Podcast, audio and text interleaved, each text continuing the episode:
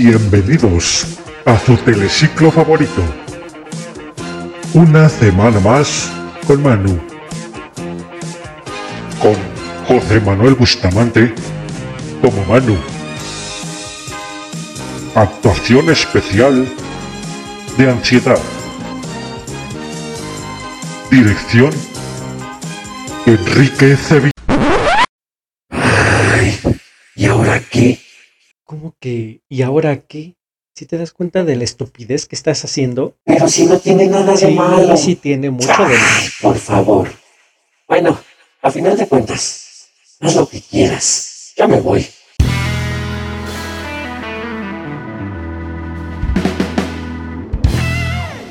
Bueno, que se fue ese güey. No. Fíjate, aquí me dijeron teleciclo. Ni siquiera estamos en la tele. Qué, estúpido es. No, de veras, lo tengo que hacer todo yo. Todo, todo yo.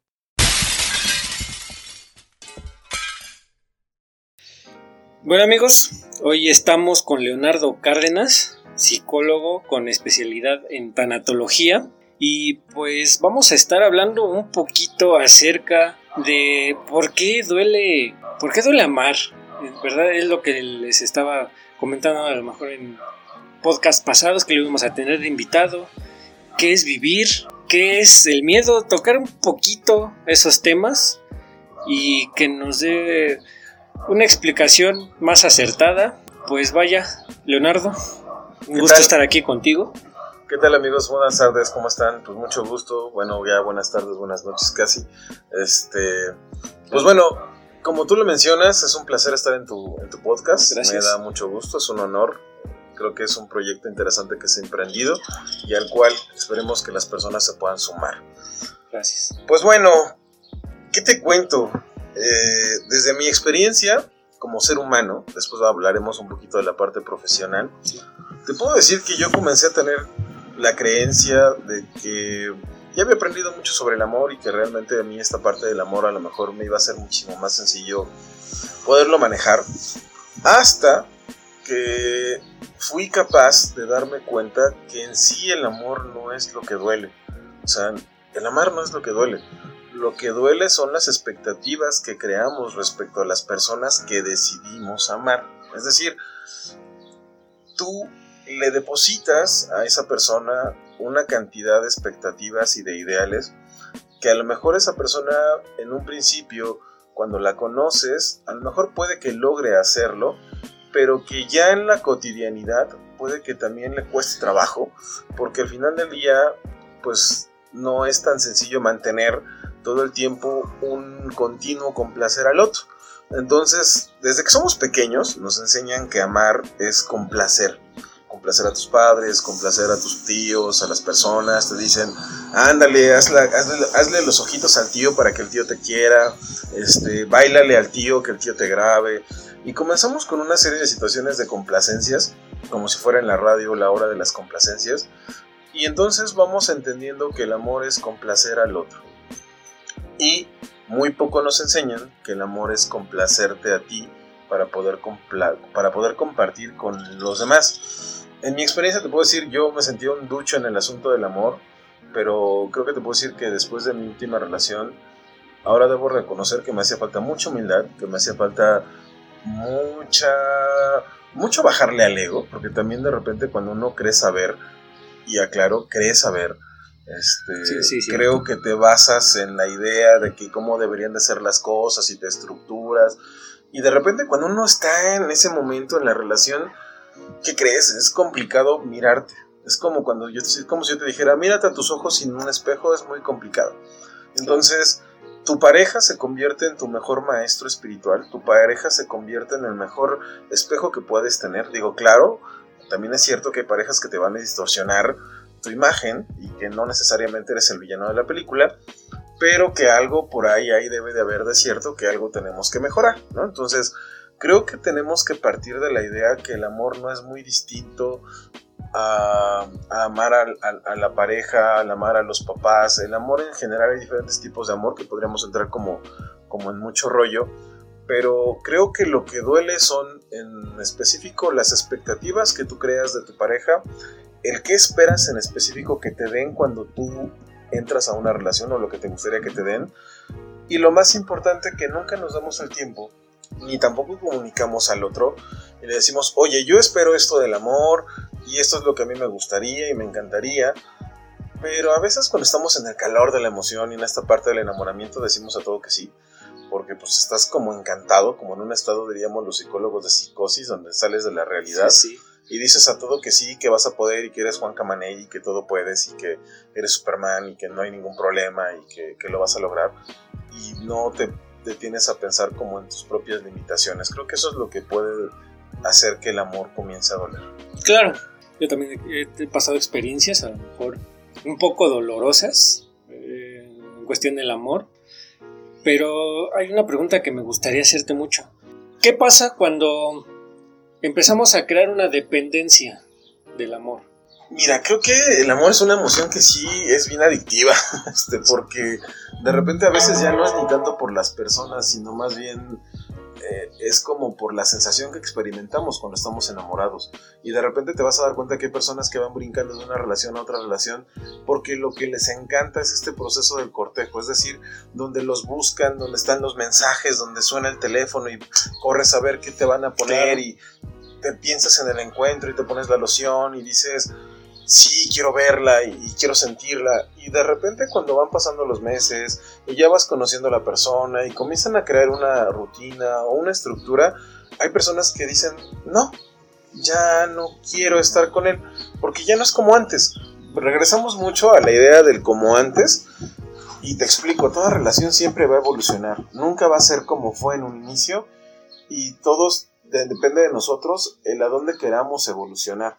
Pero la gente se aferra a una idea, se aferra a quién fuiste en un principio y eso hace que de repente te quedes enganchado en una relación por mucho tiempo porque quieres volver a experimentar como esa pequeña sensación de droga que te dieron y que dices, no importa cuánto tenga que hacer si tengo que llegar a esta sensación que experimenté en un principio, o de repente te cansas muy rápidamente y cambias de pareja así como cambiar de tus calcetines porque dices necesito volver a experimentar esta dosis y vas de pareja en pareja y cada vez vas cambiando porque necesitas esa dosis de adrenalina, noradrenalina y oxitocina que son las hormonas que intervienen en este proceso hasta que llegas al punto que entiendes que el amor no es eso, que eso es un proceso de enamoramiento y que eso es química pura donde te sientes bien y hay dopamina y dices, wow, es como estar drogado. Claro. A quién no le gusta, ¿verdad? Que lleguen con, con mil regalos, como lo comentabas, ¿no? En el, en el cortejo.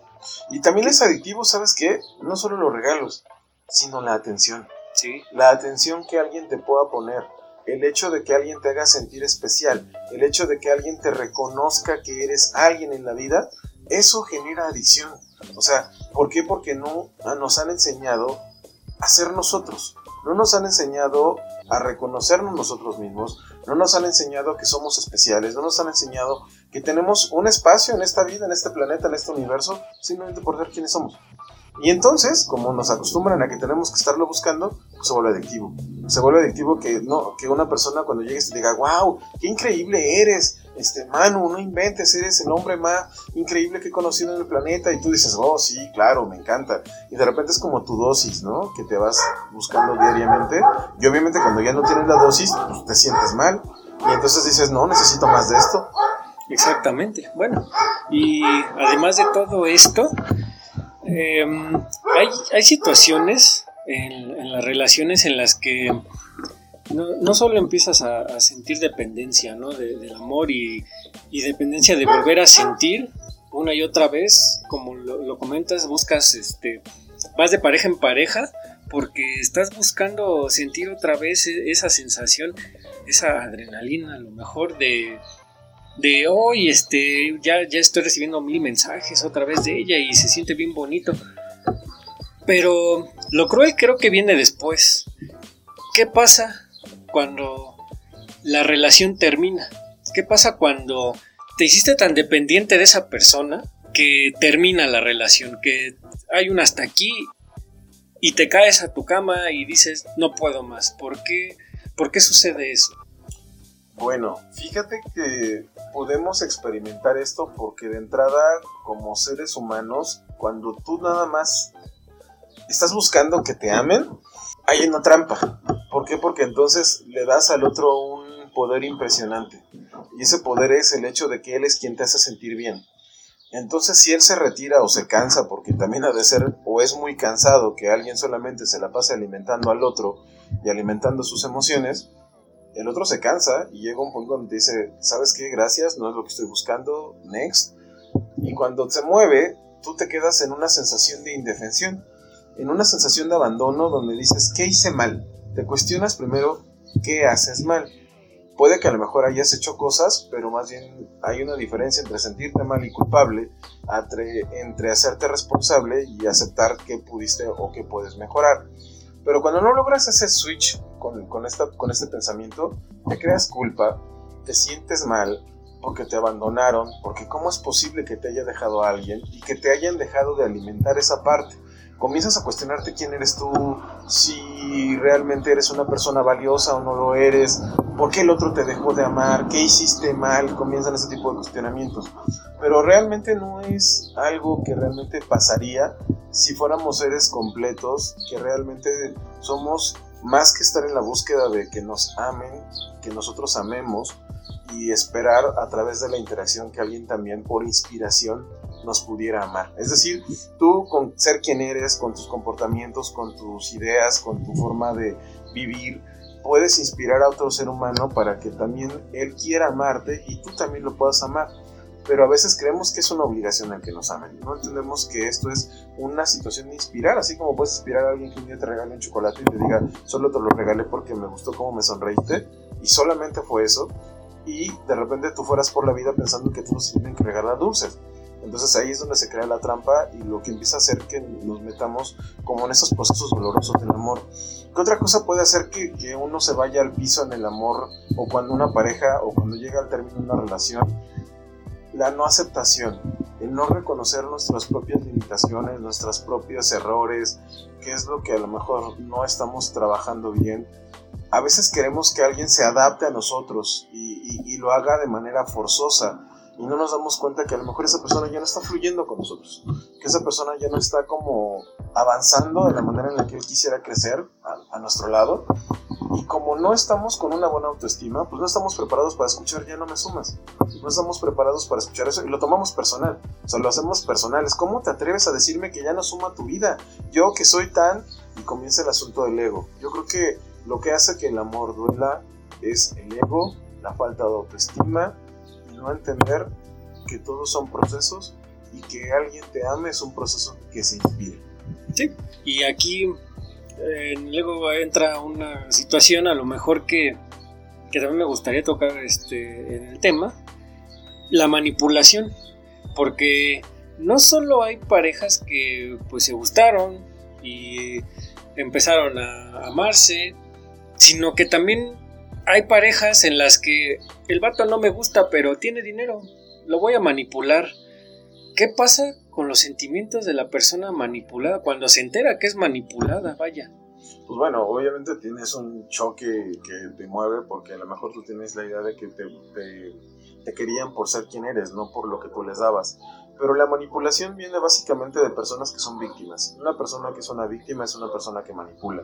¿Por qué? Porque por sí misma no se siente capaz de poder crear o generar en el otro esta inspiración. Entonces tiene que recurrir a, situaciones como, es que si tú te vas, yo me voy a sentir tan mal que no tienes una idea. Es que si tú no me amas o si tú no me ayudas, nadie más lo va a hacer. Y entonces, en el nombre del amor, de repente creo que nos vamos mucho esta idea romántica de que el amor va a romper con todo tipo de barreras. Digo, ojo, el amor es el ingrediente principal de este pastel, llamado el estar en pareja, ¿no? O, el poder llevar una buena vida. Pero hay otros ingredientes que también son importantes. Si tienes este, que es el más importante, es como la base de tu pastel, todo lo demás se puede. Pero tiene que haber voluntad, tiene que haber conciencia y tiene que haber honestidad para que lo puedas lograr. Pero mucha gente no la tiene, entonces me valgo de recursos, los que sean, con tal de mantener a ese objeto amoroso, a ese objeto que me brinda placer y que me brinda todo aquello que yo quiero experimentar. A todo esto que estamos hablando de, de, amar, hay también parejas a las que actualmente le están llamando parejas tóxicas, una relación tóxica. Yo sé que tiene que ver mucho, como lo comentabas, con el ego, bueno, mencionaste ahí este, eh, la baja autoestima. La necesidad de agradar. Y la necesidad de estar con otra persona, pero ¿qué pasa en las relaciones tóxicas cuando no hay una parte que sea víctima y una parte que sea manipuladora, sino qué pasa cuando ambas simplemente son manipuladoras? O... Pues fíjate que son de las parejas que más te enganchas, o sea, son las parejas que más, eh, híjole, de repente son más complejas de que puedan terminar porque mutuamente se, se requieren el uno al otro para poder mantener como esta dinámica. ¿Qué es ser tóxico? Mira, creo que la mayoría de las personas lo hemos ido en algún punto de nuestra vida, porque todos venimos de familias disfuncionales. O sea, creo que hay pocas familias que puedan decirse que son funcionales. Yo decía un maestro que todos somos patológicamente funcionales, es decir, todos tenemos algún tipo de, de bronca, pero creo que de repente a veces nos damos la píldora y no nos vemos así. Entonces yo te puedo decir que a mí, a mí sí, a mí me pasó y mi ego es el que acaba de hablar ahorita.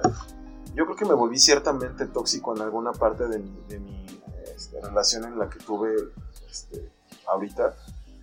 Y no tienes una idea de que sí me pongo triste y me duele haber caído en ese punto, pero ahora me da gusto entenderlo porque si no, no hubiera podido mirar esta parte. Pero ¿qué es ser tóxico? Tóxico es no aprender a escuchar, no tener empatía por el otro, no aprender a darte cuenta que todos y cada uno de nosotros estamos en un proceso de aprendizaje y que podemos cometer errores, es exigirle al otro que te ame de manera incondicional, es convertir al otro en tu centro del universo y que el otro te quiera convertir en el centro de su universo, es el hecho de que el otro tenga que satisfacer todas tus necesidades, el hecho de no, es más, es convertirte hasta en un poco cruel y no entender que todos se pueden equivocar, el no estar abierto al diálogo, el recriminar, el, enjuiciar al otro y culparlo de tu infelicidad. O sea, creo que ahí es donde se construye este coctelito llamado una relación tóxica. Así es, ¿no? Y no sé si lo has notado a lo mejor en redes sociales que esto de las relaciones tóxicas a veces ya lo, están tomando como un juego. No sé si eso afecta a lo mejor a futuro, a las generaciones que, bueno, que, que, que están jugando con esto, por, por, decirlo así, porque... Hasta es de moda, ¿no? De repente es, este... Sí, hay, hay unos memes que he visto de, bueno, si me escogiste a mí, tú me escogiste. Y ahí creo que están en TikTok, Ajá, ¿no? Exactamente, es, es, lo están tomando como una moda. Y de hecho, después hablamos de, de, ese, de ese, tema, de las modas, pero lo, lo ves en memes, lo, lo ves en videos y dicen, yo estoy loca y soy tóxica y así me quieres y, y hay otros memes que te dicen, oye, este, quiero un morrito así para una relación tóxica, una morrita así para una relación tóxica, entonces ahí es cuando te quedas, ok, pues se supone que una relación tóxica no es sana. ¿Por qué la, las generaciones actualmente están tan aferradas a tener una relación tóxica? Porque hemos, diría por ahí Franco Escamilla, es como por la anécdota, ¿no? Dicen por ahí. Pero. sí, sí, claro. Pero más que por la anécdota, creo que sería como. Como entender que no es algo que te lleve a un buen punto. Puede incluso que te lleve a puntos tan destructivos que no haya regreso. Que no haya regreso de ahí, de donde puedas tocar eh, ciertos, ciertas partes de ti que ni te imaginas. Creo que sería importante como concientizar a las personas que ser tóxico no, es, no está padre digo, a lo mejor todos lo podemos llegar a hacer en algún momento, como te lo decía, pero creo que crear conciencia y, y, avanzar a la conciencia y mejorar es el mejor camino. O sea, creo que el hecho de decir quiero una pareja tóxica, pues es como, lo entienden como, ah, sí, yo celo, y de repente, ¿dónde estás? Y quiero ver tu teléfono, y, y quiero ver dónde estás, con quién te mueves. Creo sí. que eso más bien fomenta patrones inadecuados, como la falta de honestidad. Yo reconozco que he sido una persona que también ha mentido. O sea, me reconozco como que en algún momento llegué a mentir parte de mi toxicidad que en algún momento también tuve.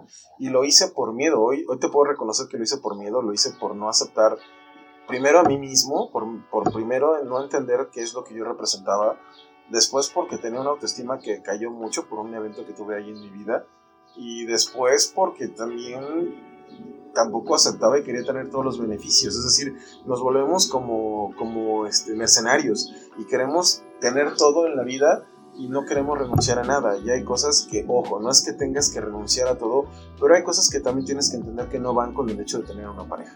Pero a veces cuando estás dentro de la relación es complicado que lo veas. Digo, ojo, renunciar no significa renunciar a tu ser, no significa renunciar a lo que es tu esencia, porque hay veces que lo entienden así, no, aclaro. Renunciar significa cosas como, bueno, si mi pareja tiene un conflicto con el tabaco, pero es que yo soy fumador y me declaro fumador, bueno, sí, viejo, no está mal que, que seas, que te guste el tabaco, digo, te va a hacer daño, te va a llevar a un punto no padre, pero al menos cuando estás con ella, regúlalo, ¿no? A lo mejor, no sé, no fumes cinco cigarros y fumate dos, o este, esa, a ese tipo de renuncias me refiero. Cosas que no atentan contra tu personalidad ni contra la personalidad del otro, pero que te pueden permitir sumar en una relación. Yo tengo una opinión acerca de eso, de, de que una, una relación no te debería de cambiar, o renunciar no te debe de cambiar, y lo expreso a lo mejor mucho en redes sociales para quienes han visto mis redes sociales, yo siempre me estoy quejando de que ¿por qué utilizan al Joker para poner frases como me hicieron daño en una relación y ahora me voy a ser la persona más fría del mundo? Entonces ahí es cuando dices a lo mejor, oye, si te hicieron daño en una relación creo que no es para que te vuelvas una persona más fría. No, yo creo que al contrario, es para que eh, aprendas y, y tú ayudes a otra persona a transformarse y pues más bien como que te inspires. O sea, yo tengo una frase y, y la digo abiertamente el asunto es aprender a amar cada vez mejor. Y hay un autor que me encanta que se llama Eric Fromm que te dice, el, arte, el amar es un arte porque solamente se aprende haciéndolo. Entonces, cada relación que tú vayas teniendo tienes que mejorar. O sea, no hay, no hay más que eso es real. Tienes que mejorar. ¿Por qué? Porque tienes aprendizaje, tienes que ocupar esa experiencia que tuviste para cada día ser mejor. Claro, y además de que tú ya me lo habías comentado en sesiones pasadas, amar no solamente es amar a una persona, sino que amar es vivir. Amar es vivir y muchos, muchos escuchas en este momento se estarán preguntando, ¿qué es vivir, Leonardo? Pues vivir es disfrutar de cada una de las experiencias que te puede plantear la vida, desde el hecho de poder estar sentado, estar frente a un patio, tener algo que comer, poder eh, caminar, poder hacer miles de cosas. El vivir es aprender a disfrutar lo que tienes en tu momento, en este instante, en el aquí y en el ahora. Y amar es justamente eso, aprender a disfrutar a lo que tienes, a quienes tienes en tu momento a tu alrededor, con quienes estás conviviendo y quitarnos estos miedos y estas paranoias de que, de que nos van a lastimar. O sea, nosotros somos quienes decidimos que nos lastime y que no. Digo, yo sé que suena facilísimo, ya en la vida real es más complejo llevarlo a la práctica, pero en sí el amor es una virtud. Es algo que cuando tú vives en el amor puedes perdonar, puedes trascender, puedes mejorar, te puedes inspirar puedes hacer miles de cosas y no desde la parte romántica, ¿eh? o sea, de, ay, las princesas y los príncipes, porque también la gente está como acostumbrada a este rollo. No, el amar, el amar no es eso, el amar es aprender a crecer con alguien de una manera madura, donde puedes entender que va a haber conflictos, que va a haber peleas, sí, claro, a lo mejor discusiones diría yo, peleas no necesariamente, pero va a haber discusiones donde va a haber una, un manejo del poder, donde va a haber un tener que aprender a adaptarnos, y donde vamos a querer modificar ciertas cosas. Y además de, todo esto, nosotros tenemos la idea errónea de que debemos de vivir como la sociedad nos lo ha planteado o no sé, a lo mejor las enseñanzas, ¿no? Estereotipos. estereotipos que se vuelven en, en, nuestro día a día como que el ejemplo y estamos siempre eh, al día diciendo, oye, este, pues para vivir yo debo de tener tanta cantidad de dinero o tanta cantidad de carros. Entonces, muchas personas aquí escuchan y que yo conozco también han sido como que de esa idea de que, pues si no haces eso, no estás viviendo, ¿qué estás haciendo, no? Pero como ya lo comentabas, vivir no significa precisamente eso. Vivir también puede ser tener algo que comer, de tener nuestras extremidades completas, porque hay personas en las que sufrieron un accidente, perdieron un brazo, o que de nacimiento tuvieron una discapacidad, entonces muchos de nosotros sabemos o tenemos la idea de cómo se debe vivir, pero nadie nos enseña a vivir. Esto nos lleva a lo mejor a otro punto de los que estábamos tocando, nos da miedo vivir da miedo vivir porque volvemos a lo mismo. Tenemos ahí, hablando del tema del por qué el amor duele, eh, creo que es importante entender que el dolor no es algo malo. El dolor es una puerta, una puerta a un aprendizaje muy grande, pero que por lo regular evitamos, porque nos han enseñado desde chiquitos a evitar el dolor.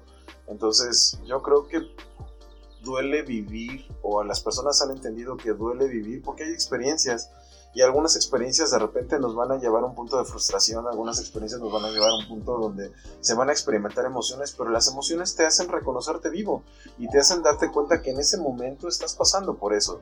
Hay momentos inevitables que vamos a tener que pasar, la muerte de algún familiar, la muerte de nuestros padres, a lo mejor la muerte de algún hijo, a lo mejor de repente vamos a vivir experiencias de rupturas, o sea, vivir es un cúmulo de experiencias que te permiten reconocerte que estás logrando ciertas cosas. Entonces el dolor como fisiológicamente se entiende es una alerta que te indica que algo tienes que prestarle atención. Básicamente es eso. En dolores tienes que prestarle atención a algo. Y en ese momento es cuando tenemos que aprender a trabajar y aprender al buen vivir. Exactamente. Bueno, qué mejor punto de vista que el tuyo, porque pues, uno apenas empieza a comprender. Yo, yo estaba pasando por por momentos muy complicados en mi vida y, fue gracias a ti que empecé a comprender todas estas partes del amor, de lo que es vivir, lo que es el miedo y, pues te agradezco todo lo que me has ayudado y también te agradezco que en este podcast nos hayas dado tu punto de vista y que nos hayas guiado a lo mejor en el camino de, de por qué nos llegamos a sentir a veces desamor o por qué llegamos a sentir el miedo qué bueno que nos guías, ¿no? Qué, qué, bueno que nos das este, esa pauta para que nosotros podamos ser uh, mejores día con día. Y de, verdad este, te agradezco que hayas estado en este podcast. Espero tenerte en otro podcast eh, donde hablemos más un poquito, no sé, acerca de, de, la muerte, vaya, porque muchos de nosotros estamos como que con ese miedo de hoy me voy a morir y muchos le temen a la muerte, entonces creo que ese sería un, buen tema para, para otro podcast. Con gusto, pues un placer estar con ustedes. Muchas gracias por haberme escuchado. Es un poquito de lo que les comparto entre mis vivencias y entre lo que la lectura me ha dejado. Es, como dije, un punto de vista. Espero les pueda ser funcional y como en todo, ¿no? También estamos abiertos a la crítica y claro que pueden diferir y no me crean absolutamente nada. Todo cuestionenlo porque eso es la parte más importante y pues un placer estar en tu, en tu podcast, ¿va? Muchísimas gracias, Leo. A ti, hasta luego. Pues muchas gracias por escuchar el podcast de hoy. Eh, como verán, tuvimos un invitado muy especial y pues más que nada su mensaje, ¿no? Su mensaje tan importante y que nos puede aportar mucho. Espero que haya sido de su agrado y pues vamos a seguir trayendo invitados a este podcast, amigos. Y pues nada, muchas gracias por todos esos escuchas de la semana. Quiero agradecerles que le pongan ahí en su Spotify, le pongan play a este podcast, es su humilde podcast. Y pues quiero desearles una bonita mañana, tarde o noche, sea cual sea la hora en la que nos escuchan. Y pues bueno, me despido por ahora, amenazando con volver. Gracias a todos. Chao.